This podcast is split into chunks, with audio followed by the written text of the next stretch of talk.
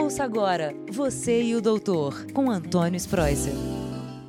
Olá, ouvintes do podcast Você e o Doutor. Essa semana aconteceu um fato muito curioso aqui no consultório, porque um casal veio, como a gente, eu sou médico de família, os casais vêm passar por consulta, né? E ele foi passar por consulta e a mulher falou assim, doutor, ele, ele ronca muito. E o meu cliente, o cliente falou: não, mas roncar é normal. Minha família inteira ronca, doutor. Então esse ronco é familiar, é genético. Então isso eu chama muito atenção porque tem pessoas que acham que roncar é normal, que faz parte da vida, que faz parte do cotidiano. E esse assunto gera muita dúvida, então por isso eu trouxe a, a, a superfície hoje, dizendo o seguinte: que roncar não é normal. Muitas vezes os pais falam: ah, mas a, a criança é bom roncar porque é sinônimo que está respirando bem. Criança não tem que roncar também. Então, para vocês terem uma ideia, o ar, quando entra nos nossos pulmões, primeiro ele tem que passar pelo nariz, pela rinofaringe, ele desce pela traqueia, até chegar nos brônquios e nos pulmões. Só que esse caminho, muitas vezes, ele pode ser interrompido. Então, se você tiver, por exemplo, um desvio de septo no nariz, esse septo nasal que nós chamamos, o ar não vai entrar direito e esse desvio do septo já pode causar uma obstrução. E essa obstrução alta, ela pode repercutir e você pode roncar tanto na inspiração quanto na expiração. Existe ainda dentro do nosso nariz, nos seios paranasais, que nós chamamos, carnes esponjosas, pólipos, presença de vários. Esses pólipos eles vão crescendo com o passar do tempo e podem obstruir as vias aéreas também. E você, além de ronco, você passa também a ter apneia, ou seja, você não consegue respirar. Já que eu estou falando de apneia, as amígdalas, que são aquelas duas formações embaixo do pescoço, dentro da, perto da garganta, essas amígdalas servem para fazer a defesa do nosso corpo. Todo o ar que passa, é, ele é filtrado pelas amígdalas, que são uh, linfáticos e, e, que são responsáveis pela limpeza do ar. Muitas vezes a amígdala cresce, cresce muito e não deixa o ar passar, dando obstrução, dando ronco e também produzindo apneia do sono, como as adenoides, que são glândulas um pouquinho situadas em outro lugar, perto das amígdalas também, que podem obstruir.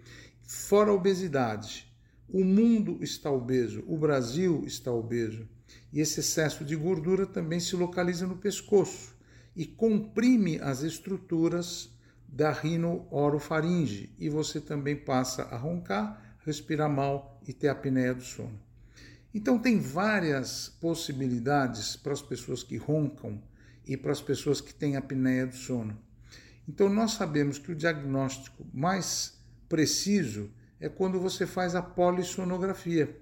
Quando você faz aquele exame, ou vai no laboratório fazer exame de polissonografia, ou faz mais modernamente faz em casa. A equipe leva os aparelhos para você dormir.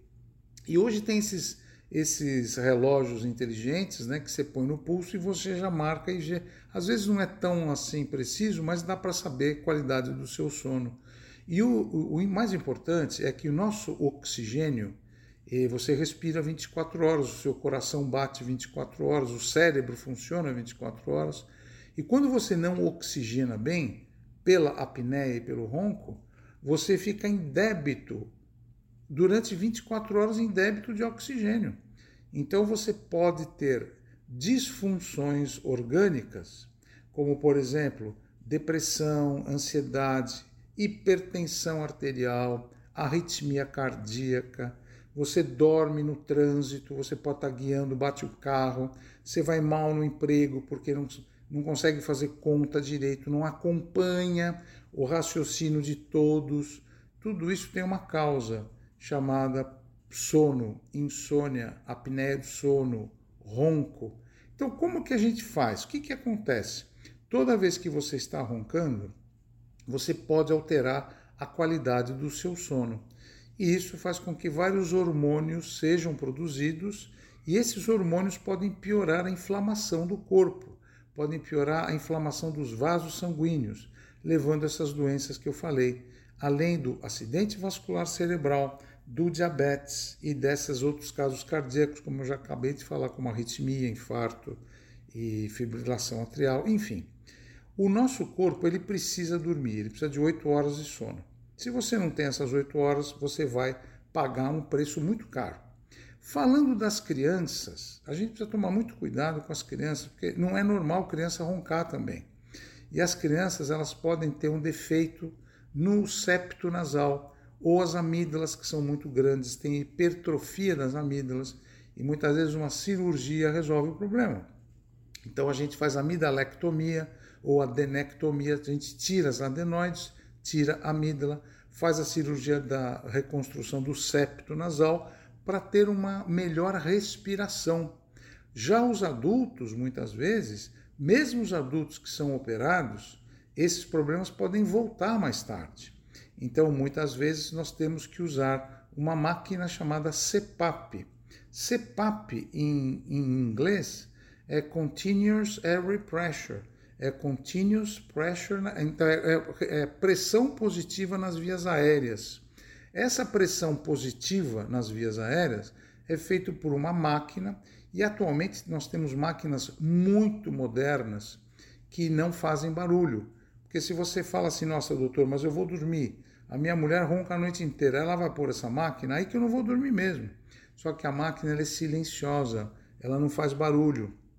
Então essas máquinas modernas, ah, os, os otorrinos e as fisioterapeutas especializadas em sono, elas regulam a máquina e mesmo à distância elas podem regular o padrão de pressão colocada nas vias aéreas. E também os dentistas, eles podem colocar um aparelho na nossa dentro da boca durante a noite, que esse esse esse aparelhinho que eles colocam, ele é feito sob medida e é chamado aparelho intraoral. Eles provocam um avanço da mandíbula, colocam a mandíbula na posição certa para você dormir durante a noite. E às vezes a gente tem que usar tanto esse aparelho intraoral como o CPAP. Nada como passar num otorrinolaringologista para ser avaliado. De, depois, uma fonoterapeuta também é importante. A gente faz o uso de tomografia para fazer o diagnóstico junto com a polissonografia.